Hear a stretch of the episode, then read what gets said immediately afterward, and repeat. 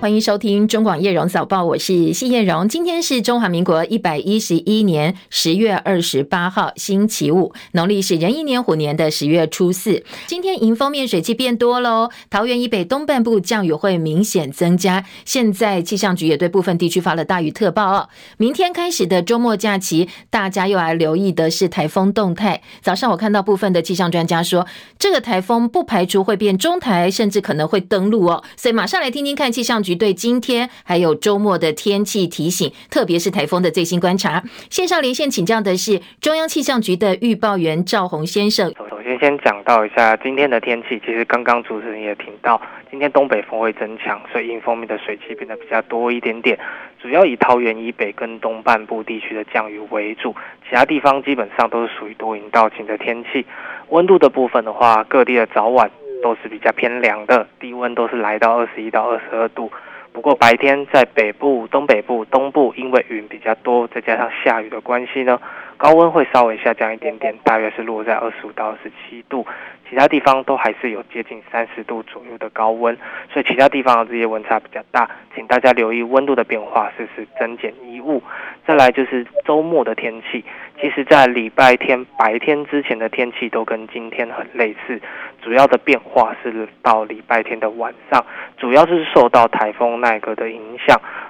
至于在奈格的动态的话，其实在礼拜天之前呢，大致上都是往菲律宾吕宋岛这个方向移动，在移动的过程呢，其实有机会接近成为中度台风的一个强度，再加上它整个暴风圈环境也是比较大的，所以说到礼拜天晚上之后，其实它的水汽就会影响我们台湾，让台湾附近的。全台降雨几率都会明显的提高，特别是东半部地区的降雨几率是比较明显的。那至于在未来的动态的话，刚刚主持人也提到可能会有登陆的一个情况，不过主要的原因是在于说这个奈格台风在通过吕宋岛之后，它的环流结构会明显的有变化的一个情形，所以说在通过菲律宾之后呢，它的移动方向的变数是非常的大的。这个变数主要是取决于它登陆菲律宾之后的。环流的大小，如果环流比较大，它往东的分量就会比较多；如果环流变得比较小，可能就会往华南这个方向去移动。这个变化我们也会持续的关注，请大家留意最新的天气资讯。以上资料由中央气象局提供。好，请教预报员两个部分哦，一个是它的路径大概什么时候会比较明朗一点点？再来呢，它主要影响台湾天气的时间是落在星期几呢？好，那第一个我先回答，就是它。最主要的观察时间可能会是落在礼拜天这一段期间。礼拜天的话，它会通过吕宋岛，通过吕宋岛之后呢，其实就是它未来走会怎么走，就是从这个地方开始看起会比较好。那再来就是它影响到我们台湾的时间，就是落在礼拜天的晚上。礼拜天的晚上之后，它的环流水系就会进来，所以说台湾各地的降雨区都会提高。大概几天？礼拜天、礼拜一、礼拜二？呃，看起来的话。会到礼拜二都是受到它的影响。OK，好，谢谢赵宏先生很详细的说明，提供给大家参考。原则上，周末呃在白天哦，特别礼拜天白天之前安排所有计划，应该受到影响不太大。不过从礼拜天晚上开始就要开始注意气象局的最新提醒了，而且呢一直延续到我们收假回来，星期一、星期二上班都要密切注意台风的最新动态。当然，假日呢如果有时间的话，赶快做好防台的准备工作。好，再来关心的是昨天晚间的。这一起火警焦点，高雄小港区中林路上中油大林炼油厂，昨天晚上十点三十五分发生气爆火警，浓烟还有橘红色的火光照亮了整个高雄的夜空，甚至不时传出爆炸声音。昨天高雄市长陈其迈在晚上也立刻到现场作证，附近的居民则是群情激愤，大喊市长救命。整个火势持续延烧，深夜初步获得控制，无人受伤受困，而初步清查事故原因。是中油第三重油脱硫工厂岁修之后开炉氢气重建，在加压过程当中起火，所以造成了这场火警。小港区的中油大林炼油厂昨天深夜发生火警，火焰窜天，消防局出动二十六车四十九人救火，一个多小时初步控制火势。不过呢，一直到今天凌晨三点八分才完全扑灭，前前后后烧了四个多小时，幸好没有人员伤亡。而昨天高雄市长陈其迈到现场之后非常的生气，他要求中油必须要检讨，开罚最重罚五百三十万，一直要等到确认安全没有问题之后，才能够再度复工。林先元的报道。中油大林厂失火的工厂正在进行年度岁修，氢气燃烧引燃管线内残余油气，消防人员持续涉水降温。这一场火警从二十七号的晚间十点三十五分，一直烧到二十八号的清晨三点零八分。等到管线内的残余油气燃烧完毕，前后共四个多小时，幸好没有人员伤亡。高雄市长陈其迈赶到现场关心，陈其迈要求中油必须痛加检讨，不应该在公安上有任何闪失，造成附近居民恐慌。高雄市政府也要求工厂必须等到全面安全无虞才能够复工。中油大林厂失火，高雄市劳工局要求工厂全面停工检查，一个星期内提出公安报告，确保安全无虞才可以复工。而高雄市劳工局以及环保局也对中油大林厂开罚五百三十万元。中广记者林宪元高雄报道。好，其实中油大林炼油厂近一年是屡次违规多达四件，昨天又发生两度爆炸，所以附近居民被吓得根本没有办法睡觉。在深夜，有近百人非常生气的赶到厂区，当面跟陈其迈陈情，他们痛批中油完全不注重公安，已经不知道爆炸几次了。还有人当场要求市长帮忙居民迁村。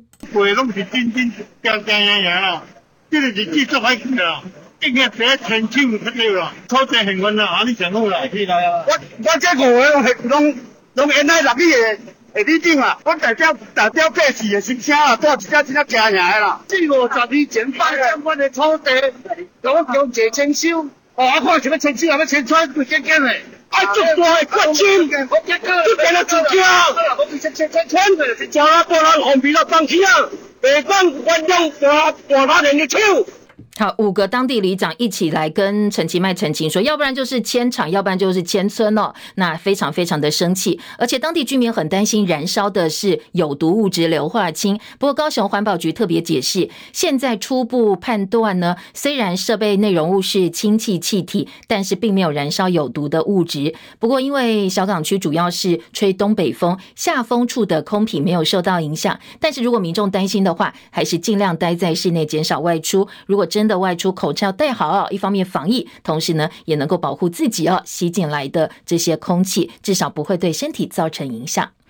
美国公布第三季国内生产毛额 GDP 年增率季增是百分之二点六，这个年率季增百分之二点六，不但摆脱连续两季的负成长，也高过市场预期，经济重返扩张，至少显示通膨疑虑可以暂时舒缓。而美国第三季的 GDP 优于预期，投资人买进跟经济相关股票，也带动美股道琼收盘涨将近两百点。不过其他三大指数都是收黑的。脸书母公司 Meta 财报不佳，收盘暴跌百分之二二十四，拖累纳斯达克指数下杀百分之一点六。亚马逊在盘后公布财报跟财测都不如预期，所以该公司股价在盘后交易大跌了十六趴，拖累美股期指继续走低。美股收盘，道琼涨一百九十四点，来到三万两千零三十三点。标准普尔指数呢下跌二十三点，三千八百零七点。科技股为主，纳斯达克指数跌一百七十八点，跌幅百分之一点六三，一万零七百九十二点。费城半导体跌了三十五点，跌幅百分之一点五，收在两千三百四十点。台积电 ADR 收盘涨百分之零点一八，六十点九五美元。联电 ADR 收低百分之零点三四，五点八九美元。另外，在欧洲股市呢，欧洲央行决定再度提高三项主要利率各三码，其中最重要的存款准备率从百分之零点七五提高到百分之一点五，而这个升幅是符合市场预期的，而且呢，大家也觉得欧洲央行会继续升息。欧洲股市呢，深夜收盘则是走势分歧。伦敦股市涨十七点，七千零七十三点；法兰克福指数涨十五点，一万三千两百一十一点；巴黎 c c 指数跌三十二点，六千两百四十四点。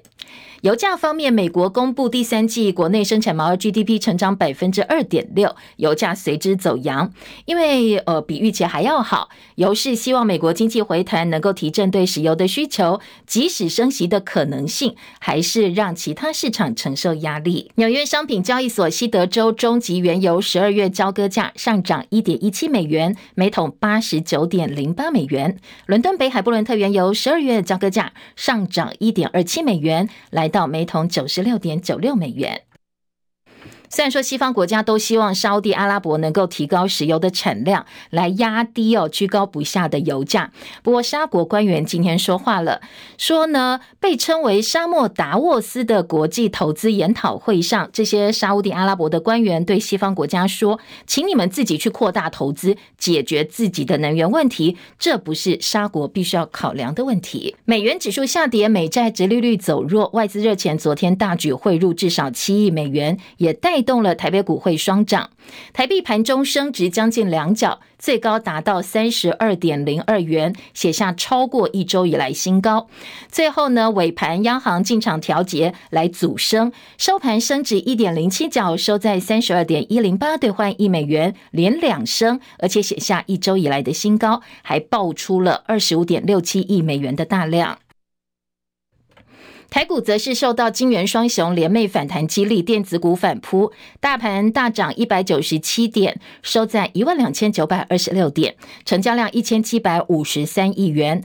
而在三大法人部分呢，合计买超上市股一百一十三点九一亿元。美国商务部有名高官说，拜登政府预期最近会跟盟友达成协议，让他们一起采行限制中国取得尖端晶片制造工具的新规定。美国商务部这个月公布了一套涉及及范围相当广泛的出口管制，其中包括严格限制中国大陆取得美国晶片生产技术的措施。而美方的新规定会让中国没有办法取得世界各地以美国设备生产的某些半导体晶片，也可以延缓北京在科技还有军事方面呢发展的力道。但是各国如果是自己在国内实施类似制度，就可能从美国规定当中获得豁免。不过呢，在这个规定颁布之后，美国的商务部。被外界批评说，你们根本没有说服重要盟友实施类似的设备管制，因为包括日本企业、荷兰企业跟其他哦，还有部分美国企业也都生产晶片制造设备。随着美国晶片法案实施之后，立法院经济委员会很多立委昨天都很关心说，我们的科技业担心半导体去台化的问题。那国发会的评估到底是什么呢？昨天国发会主委龚明鑫说，台湾在全球半导体产业扮演非常关键的角色，没有任何国家。可以取代台湾。如果半导体去台化的话，全世界将会停止运转。所以他说他不担心这个问题，因为台湾在全球半导体供应链的角色相当关键。例如呢，晶圆代工全球占有率超过百分之六十，封装测试占比也超过百分之六十。所以呢，国发会的评估是，全世界没有任何一个国家能够取代台湾。如果真的半导体去台湾化的话，全世界就会停下来了，会停止运转。另外，国发基金投资纺织大厂如新惨赔，龚明鑫昨天在立法院的时候，他坦诚说国发基金被骗了。国发基金投资如新将近十五亿，账面上已经亏损了十到十一亿，而现在如新有新的经营团队进行重组。累计国发会投资六十六家企业当中，三十四家是亏损的。那龚明鑫昨天说会踩雷，他们也是受骗者。张佳琪的报道。立法院经济委员会请国发会主委龚明鑫报告国发基金投资新兴事业的亏损情形。龚明鑫答询表示，国发基金投资如新十四亿多，接近十五亿，目前账面亏损十到十一亿元。立委杨琼英质询是否可能血本无归，龚明鑫没有明确回答，表示如新现在有新的经营团队进行重组，股票还暂停交易中。杨琼英追问是否如外界所言，蔡英文总统视察如新之后便绿灯直通。国发基金成为如新第三大股东，龚明鑫否认，指出投资如新是国发会受骗了。发委员，因为我们也是受骗者，说老实话，我二零一八年才知道，我就等着国发会主委讲这个话。堂堂的中华民国政府的国发会主委，他竟然会受骗，人民的纳税钱怎么办？杨琼英要求国发会一个月内提出报告，检讨国发基金的投资审核机制。根据国发会资料，去年国发基金共六十六家转投资事业，获利三十二家，亏损三十四家，年度盈余一百九十三亿元。国发基金投资期间未满三年有十六家，有五家公司股票上市贵，且股价超过国发基金的持股成本，分别是耀华医药、中裕新药、台康生技。而 Gogoro 跟如新公司去年的亏损都比前年再增加。中广记者张佳琪台北报道。景气真的很不好哦，全球总体经济危机四伏，不但半导体龙头台积电对员工喊话，叫员工多休假陪家人，面板双虎之一的群创现在也推出第二波鼓励休假方案。对今年的整体产业景气，面板龙头友达董事长彭双浪说：“战争、疫情、通膨是经济的杀手。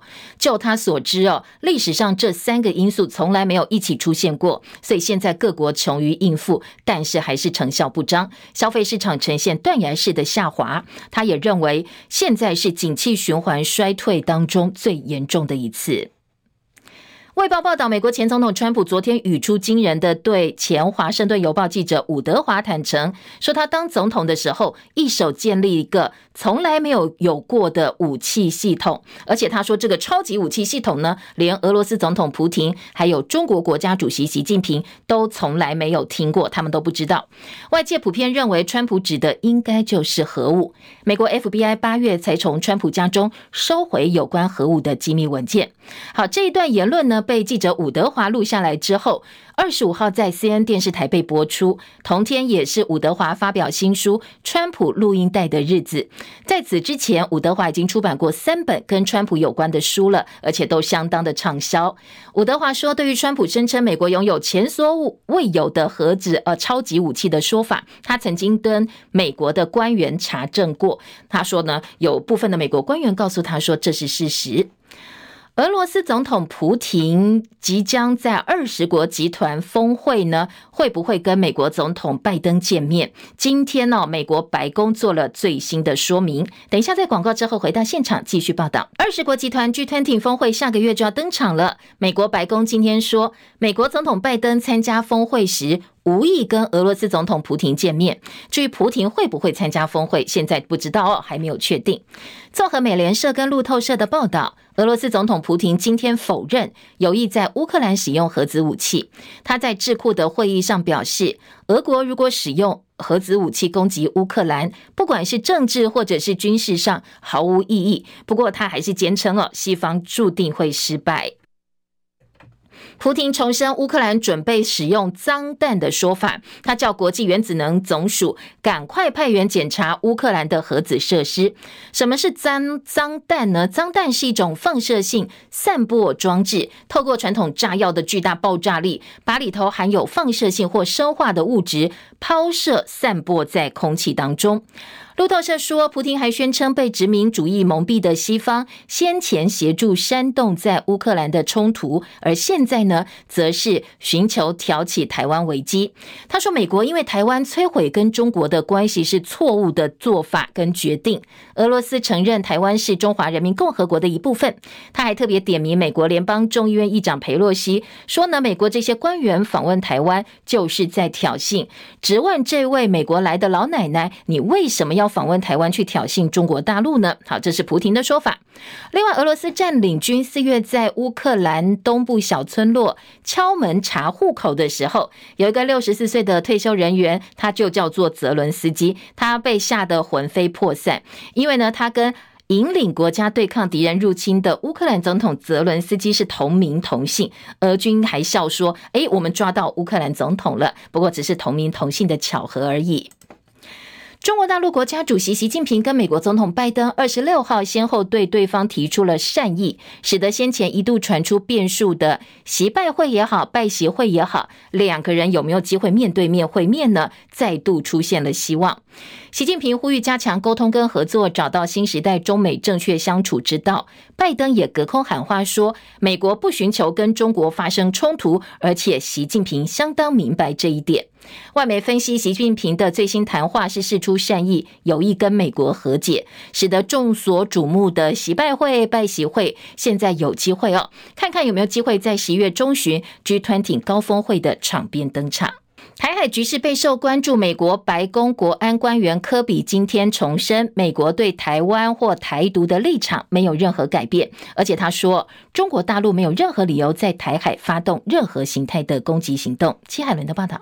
我外交部日前评估，中共二十大之后，中国对台湾的安全威胁和外交打压恐怕只增不减。外交部长吴钊燮也说，会全力巩固和邦交国的邦交。美国白宫国安会战略沟通协调官科比在电话媒体简报会被问到此事，但是他不愿意就台湾的评估发表评论，重申美国不想看到现状单方面遭到改变，尤其是使用武力。科比重申，美国一中政策丝毫没有改变，对台湾和台独的立场也没有。没有改变，中国没有理由在台海发动任何形式的攻击，无论是外交或是其他类型，也没有理由升级言论。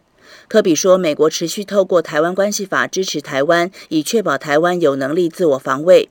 科比也说，中国国家主席习近平已经多次公开表示，希望共军在二零二七年之前有能力对台湾发动潜在军事行动。美国未来会持续寻找对台军售机会。他强调，没有理由让情势演变为冲突。美国总统拜登未来也会持续的维持和习近平之间的沟通管道畅通。记者戚海伦报道。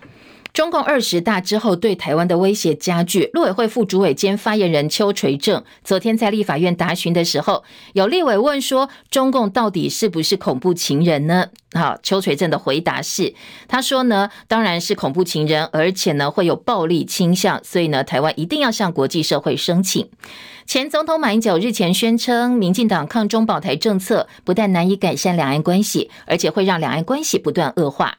他说：“票投民进党，青年上战场；票投国民党，两岸无战场。”对此呢，陆委会昨天也做了回应。陆委会说，有一些人最近对中共军事扩张、迫害台海现状，做了很多背离事实的批评，还有不伦不类的比喻。陆委会表达遗憾。而对于国内四大工商团体打算在二十大之后计划组团访问中国，邱垂正说，政府支持不设政治前提、对等尊严以及符合法规的两岸经贸交流往来。但是邱垂正也呼吁工商团体到中国交流，避免落入中共统战，遵守两岸条例还有相关的交流规范。两岸关系有没有机会因为大猫熊团团病情恶化而有融冰的机会呢？大猫熊团团现在疑似罹患恶性肿瘤，希望大陆专家能够到台湾来帮忙医治。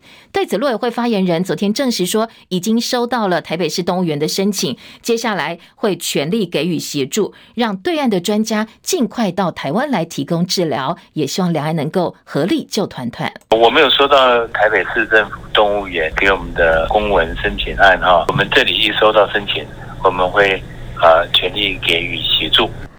好，包括陆委会、农委会都说会尽快核准，而且全力提供帮助，让大陆专家到台湾来帮忙团团。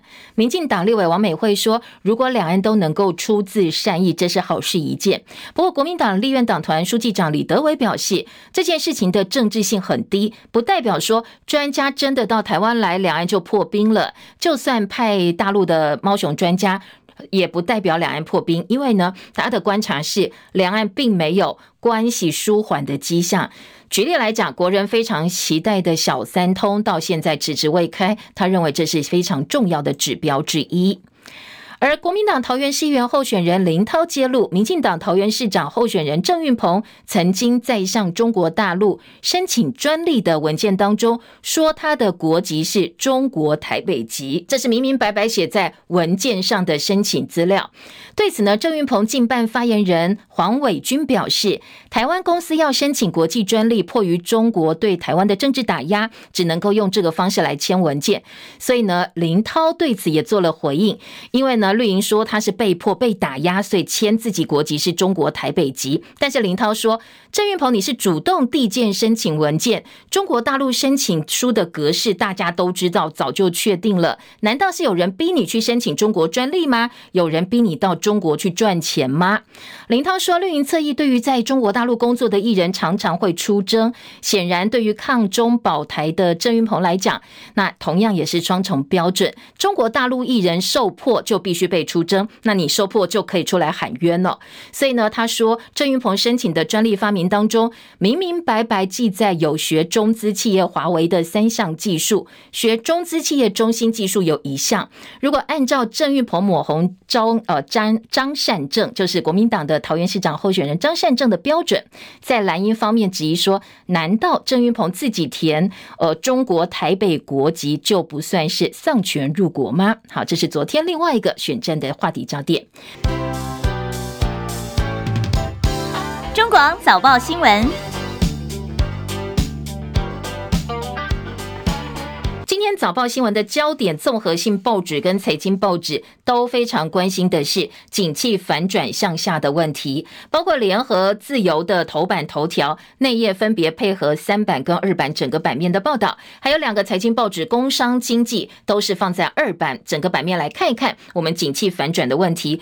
因为九月的景气疲软出现了黄蓝灯，这是两年来首见，而且呢，距离代表景气低迷的蓝灯只差一分哦，非常。非常的接近，所以今天在呃各各个报报纸哦，联合、自由头版头条都有国发会的最新说法。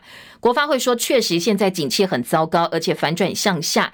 今年底到明年是最坏的时候，接下来就有机会稍微好一点，往上走了。好，这是财经焦点。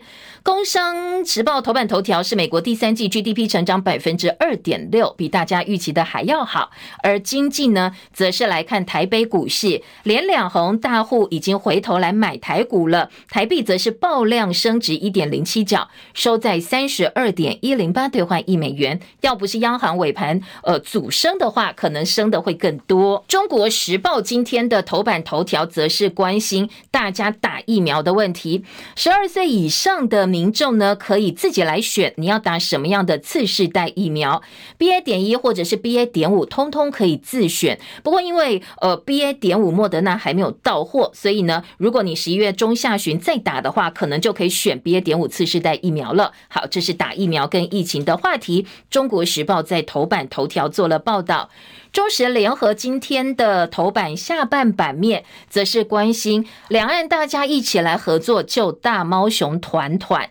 当然，这个到底大陆专家会不会来，现在不知道。只是我方呢是表示说，哎，我们会尽快帮忙哦，在整个程序上让大陆专家赶快到台湾来。毕竟，嗯，在处理大猫熊生病啦，或者是饲养方面的问题，他们比我们厉害很多。所以今天在中时联合都来看一看，包括猫熊团团的病情啦，还有有没有机会借此两岸有一些呃比较官方的话往来，或者是有和缓紧张关系的迹象？好，这个是破冰的两岸破冰，跟大猫熊团团仍然是综合性报纸头版的新闻重点之一。自由时报今天的头版二题则是台北市有十一个议员被指诈领补助款。好，这个其实是旧案件了哦，十多年前的旧案件，但是。因为马上要选举投票，年底投票剩下三十天了，所以呃，在今天的早报说，有部分的新北市议员因为这个诈领补助款案件被判刑定验，必须要入狱服刑，他们的呃参选资格、候选资格成为争议的焦点。那在里头可能还有在，比如新店区金钟玉哦，他其实呃在在地的支持率是很高的，有相当高几率当选。现在没有选举的机会了，他的选举机会呃新北选委会还要再做审议。如果真的被拔掉的话，当然对于地方议员的选情会有有所影响哦。今天的自由时报放在头版的中间版面来做报道。继续我们就来听听看刚才提到的这么多的重点新闻当中，各个报纸在头版还有哪些标题的报道、内文的分析。一遍来听听看，先从我们的景气反转听起哦。联合报今天头版头条说，经济警讯响起，两年首见景气分数黄蓝灯。而且差点亮出代表低迷的蓝灯，现在景气分数是断崖式的暴跌。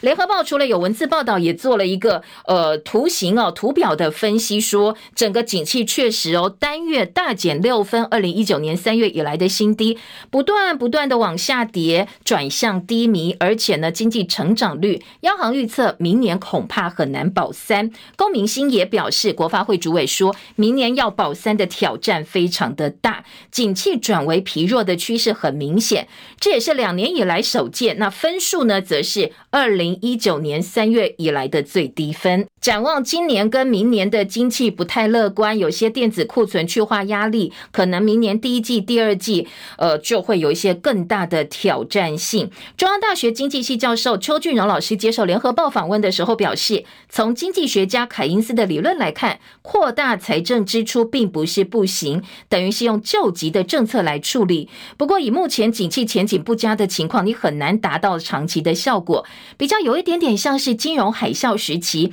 只能。够等景气复苏，经济理论跟经济现实很难搭上。你扩大财政，恐怕哦，从长期来看，你要达成一个比较好的效果也是很难的。所以大家要有心理准备哦，从现在开始到明年都是经济景气的低点。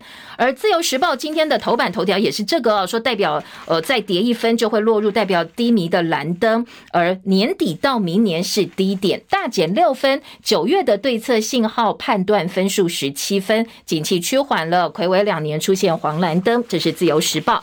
中国时报则说。九月景气灯号亮黄蓝灯是四十三个月来的低点，而且骤减六分，差一点就要开始亮低迷的蓝灯。好，各个报纸今天的标题下的差不多，提供给大家参考。而内文当中关于景气的分析，我们一并来听听看哦。先听到《自由时报》今天二版说，出口逆风，主计总处下修今年第三季的 GDP 预料会从百分之四点七下调到百分之四附近，全年可能从百分之三点七六调整到大概百分之三点五。十月的出口恐怕还是负成长，因为终端的需求还是持续不振。好，经济好转不容易，消费信心也创十三年来新低，在金融市场下跌的情况之下，也冲击到实质的经济。自由时报、联合报今天的三版呢，大标题说，景气不乐观，恐怕呢还要再重新审视产业的布局。这是学者的建议。出口投资受创，未来六个月景气下滑会非常非常的明显。新加坡则表示，全球经济会进入失衡的阶段。当然，因为投资出口在在都是国际上互相牵动的，预期可能要等到。后年才会有机会看到明显复苏，所以学者建议说，政府你要赶快趁现在看到我们产业上的一些问题，重新来审视整个布局，考量还是不是要继续来偏重半导体产业。那其他的产业呢？当然你会有一些排挤效应，你把所有的呃这个鸡蛋都放在半导体产业，那其他呃这个产业就不会有这么多的资源了。好，学者说要开始重新审视相关的布局。联合报。哦，今天在三版版头引用新加坡金融管理局，就是新加坡央行的说法，说呢，接下来全球经济进入危险的失衡阶段，未来几几季呢，通膨高涨，成长趋缓都会继续。景气信号断崖式掉分，外在需求骤降，产销指数通通变灯了，灯号都变了。那民间投资啦，生产到销售。都出现比较不乐观的一个迹象，科技业寒风加入无薪假行列，微软、英特尔裁员，群创高阶主管自愿减薪，台积电下修资本支出，大环境不佳，正好练兵，工商界希望政府你政策稍微调整一下，先扶持呃本土企业，那好好练兵嘛，那以后呢就有机会提升台湾的竞争力，包括税制哦，营所税税率呃看是不是能够调整百分之二十五降到百分之十七，不合理的货物税因花税都要减免，同时台湾对大陆贸易依赖程度太高了，两岸关系赶快改善吧，恢复海基会、海协会两会沟通，同时增加两岸航点，重启小三通，进一步善用大陆的内需市场，调整同时的呃这个重整供应链，强化东南亚跟印度市场的布局。好，真正在这样一个重整的时候，把握好，接下来景气反转就是我们的机会了。没有把握好，你接下来就一路往下吧哦，这是工商界的说法，好，再来听到的是，呃，今天在国发基金踩雷的部分，《中国时报》放在二版版头，国发基金踩雷如新，公明星说他们也是受骗者，投资十四亿大亏十一亿，好，这投报率呢，真的是。糟糕的惊人呐、非常非常惊人。接下来不排除撤资。蓝营立委及蔡总统参访之后，去参访如新之后，一路开绿灯，最后呢给总统面子，投资人变成冤大头了。这是国发基金投资牛仔裤代工大厂如新踩到大地雷，大亏。堂堂中华民国国发会主委竟然说自己也是受骗者，那人民纳税钱交给你，你怎么负责？人民怎么办？根本是个大笑话。一般民众可可以说我受骗，你是国发会呀，你操作了这么多的钱，你出来也喊冤啊，双手一摊，我受骗了，那你叫投资人怎么办呢？今天的《中国时报》在二版则说，国发基金扶植不出独角兽，投资生计特准，蓝银讥讽。八基八个成绩是靠台积电说呢，国发基金二零二一年盈余一百九十三亿，龚明星却表示整体投资绩效尚属良好。那绩效八成来自台积电，其他呢包括如新、东被亏损扩大，看不到国发基金的投资。成功创造出我们的新创事业体，扶植出独角兽，反而通通去投资生技股。尽管经营没获利，股价却大涨。所以呢，说你国发基金的绩效都是去炒股、炒生技股拿来的。但是你国发基金当初呃设立的一个目标，你扶植的独角兽新创产业到底在哪里？半导体去台化声浪起，行政院说可能性不高。讨论禁令呢，美国的晶片禁令会不会影响到我们？在呃，除了英特尔执行长基辛格对台湾晶片供应链发出岌岌可危的警告之后。昨天，全球绘图晶片大厂辉达的执行长黄仁勋传出，本周已经抵达台湾了，秘密抵达台湾，没有对外披露行程，也不知道他来做什么。今天，《中国时报》说他会密会台积电的创办人张忠谋。好，当然，这个可能跟未来我们呃在半导体相关的计划会有一些牵动，所以今天的《中国时报》也把辉达 CEO 要密会张忠谋的消息放在了二版做大标。而联合报二版还是有半导体去台化，龚明鑫说不可能，因为全世界如果你真的去台化的话，会停止运转的。好，这是联合报、中国时报同时关心的重点。继续来听听看，除了景气的消息呢，还有哪些重点新闻值得大家来注意哦？今天在自由时报的头版二题，就是刚才有提到新北市一名现任前任议员判刑定验诈领补助费，包括高敏慧、何淑峰跟金钟玉，接下来可能都必须要入狱服刑了。好，这一个政治焦点对于地方的选情会有非常大的一个影响。十八年前，台北县议会爆出了议员卖预算回扣案，包括现任议员高敏慧、何淑峰、金钟玉，还有前任的议员杨宝钗、王淑慧。吴天林、严世雄、吴世喜、宋进财、许陈丽华、朱配音，加起来十一个人。被指说把补助款的余额卖给有需要经费办活动的业者。最高法院昨天依照职务上行贿罪，呃，行收贿罪哦，不是行贿罪，是收受贿赂罪，判处高敏慧五年，何淑峰四年十个月，金钟玉三年十个月有期徒刑定谳，而且告诉检方说，哎，开始启动防逃机制，不要让他们逃掉了。那其他的非现任的县议员呢，也被判刑两年到六年五个月不等。好，其中高敏。会何淑峰、金钟玉都是现任议员，而且呢，其中也有包括何淑峰、金钟玉这一次要参加年底的选举，要参选连任。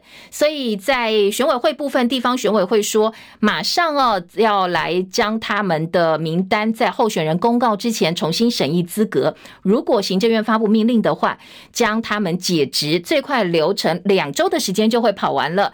当时呢，在他们后面的议员没有当选上的三个人会因此递补，不过就算递补，也大概只能当一个月，马上任期就结束了。所以呢，这个递补的人会成为史上任期最短的议员，而被解职的人就会影响到参选资格了。那对地方议员的选举会带来影响。今天的自由时报把它放在了头版中间版面，相当醒目的标题要做了报道。而联合报今年头版二题是二十大之后，拜登喊话不跟中国冲突，布林肯谈台海，说北京不再接受维持现状，增加对台湾的压力胁迫。好，过去我们都说，哎，这个两岸维持现状，这是大多数台湾人的期待，或者是台湾人支持最多的就是，呃，我们不统不独不武嘛，哦，希望维持现状，大家好好过生活。不过今天的联合报头版二题说，老共开完二十大之后，现在通通都是习近平的意志，所以呢，可以看得出来哦，二十大之后，显然中国大陆已经不再接受维持两岸现状这样一个状态，他们可能想要的更多，所以北京方面呢，嗯，磨刀霍霍，美国白宫也很紧紧张，希望不要打仗，希望两岸不要开战，所以拜登喊话说，美国不要不会寻求跟中国大陆发生冲突，在台湾的部分呢，则是国际希望我们能够自己。努力起来哦，增加自我防卫的力量。这是今天联合报的头版二题。至于在其他报纸，《旺报》也把这个部分放在头版头条哦。《旺报》今天头版头是。拜登表明不寻求冲突，习近平则强调沟通合作。二十大之后，中美领导人首次谈及双边关系。拜登希望在 G20 能够跟习近平见面。旺报今天是做头版头条大标，把中美之间互相隔空喊话做了大标题的报道。当然，这是一个好的开始哦，就是希望借由对话彼此传达，来避免战争。自由时报今天的六版版头则是布林肯说，中国促统对台湾会加强施压，北京不再接受现状，会加快夺台，强调分歧必须用和平的方式来加以解决。联合报今天的国际新闻版则是来看一看，当然拜登不希望两岸打仗，他自己在内政部分面对的其中选举还是有内忧外患。在联合报做了整个版面来分析美国其中选举拜登的挑战，包括内忧堕胎权争议、疫情延烧，外患呢，能源飙高价、通膨冲高点，因为拜登支持度写下新低，所以民主党担心他们会惨败，加上川普的丑闻发酵，对共和党来讲也有一些冲击。对两党现在在抢选票，聚焦的一个就是国际议题，另外一个就是经济议题了。所以在共和党的部分、民主党的部分呢，选情分析，今天联合报有报道。好，内页国际焦点快速来扫描一下哦。陆海空齐射弹，俄罗斯军队大演核反击、秀核反击，他们的核军务和演练，前舰发射洲际飞弹，距离挪威只有十六公里，警告西方的意味相当浓厚。好，这是联合报，今天来看一看俄罗斯的核军演做了版头的大标题。联合报两岸版面说，大陆封控潮再起，估计会上亿人受到影响。二十大之后，疫情反弹。那在呃疫情的部分呢，连续三天感染破千，高风险区有两千三百九十五个，必须要足不出户。因为大陆坚壁清野的防疫政策，对于阻挡新冠病毒的传播，看起来呢好像没有想象中这么有用。所以疫情在二十大闭幕之后立刻回升，已经连续三天每天感染人数破千。多地又出现新一波的风控潮，估计上亿人会受到影响。我们从台湾的视角来看，大陆昨天其实只有新增确诊病例一百九十三例，但是无症状感染者是九百二十四例，相对台湾的数字当然少很多。不过不要忘记哦，这是非常非常严格执行清零政策下的感染人数，所以在大陆方面，上亿人持续因为风控潮而受到影响。联合报今天的版头大标题。继续听到的是各个报纸的头版，其他的新闻焦点。中国时报头版头条是：十二岁以上可以自选 BA. 点一、BA. 点五次世代疫苗，十一月上旬六十万剂 BA. 点五会到货，所以中下旬就会开打了。十二岁到十七岁，十一月开始可以打 BA. 点一，大家可以自己去选，看你想要哪一种的次世代疫苗。昨天的个案数呢，新增了八十四人死亡，所以医生说，如果你是危险族群的话，要特特别注意，还是要打疫苗比较好。昨天新增三万五千六百四十例的本土个案，死亡八十四例。那今天指挥中心会讨论要不要下修专责病房开设的比例。台北市昨天说，如果你想要打次世代疫苗的话，二十八号开始就可以到疫苗预约平台，今天开始可以登记了。那预约呢结束就可以开始安排施打。下周指挥中心会讨论确诊者要不要缩短隔离天数，是不是赶得上大选投票？那指挥中心说，前提是专家必须要有共识。好，这几个呃重点哦，提供给大家参考。另外，BA. 点五通过了 EUA，王必胜被打脸，为什么呢？因为呢。先前指挥中心的说法哦，是认为说美国通过 BA. 点五疫苗并不是常规正规的做法。那现在回头来看，台湾还不是通过了，所以王必胜当时的说法今天就被检讨了，在中国时报头版有提到。呃，自由时报另外提到，多县市的病例数都大幅下滑了，病床收治高峰已经过去，所以接下来呢，呃，轻症监测疫苗药物供给是不是常规化，是疫情降级的重要关键。好，还有一个讨论是邱以斯，我们的中资哦，到底跟这个高端的合作案，王必胜报全台有二十多件，邱以斯的合作不只是高端，高端二期实验争议延烧，王必胜说只监督不包括查核股权，但是呢，呃，你这样讲哦，外界就开始质疑说你根本就是避重就轻。指挥官王必胜昨天在脸书发文怒飙说，在野党牵扯 BNT 复辟态势牛头不对马嘴，没做事的人对做事的人疯狂的烂打。在野党立委炮轰高端合作公司是陆资。卫福部长第一时间被问到，完全不知情。被发现后，却不是站在为人民把关的角度来思考，说高端疫苗安不安全，而是一味的帮高端护航讲话。所以指挥中心就是政治凌驾专业，凌驾防疫工作。民众党说，呃，到底路资能不能够接案，把话讲清楚哦。蒋万安则炮轰陈时中假抗中真卖台，高端补件选后才会公布。曾明宗说，因为是怕影响到选情。另外，今天联合报有一个独家报道说，卫福部官员呐夜奔陈时中的竞选总部密会陈时中。现在呃，其实倒数不到一个月就要投票了，高端临床实验还有陆资争议都没有解决。联合报说，昨天晚上指挥中心团队卫福部长薛瑞元带带头。包括王必胜指挥官、发言人庄人祥，通通跑到陈时中的竞选总部，一直到深夜才离开。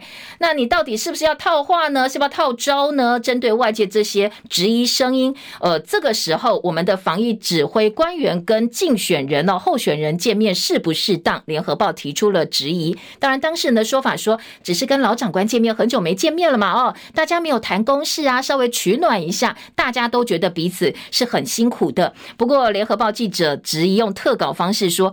密会呀，你很难度悠悠之口，难道指挥中心真的变成了竞选总部了吗？好，这个是联合报。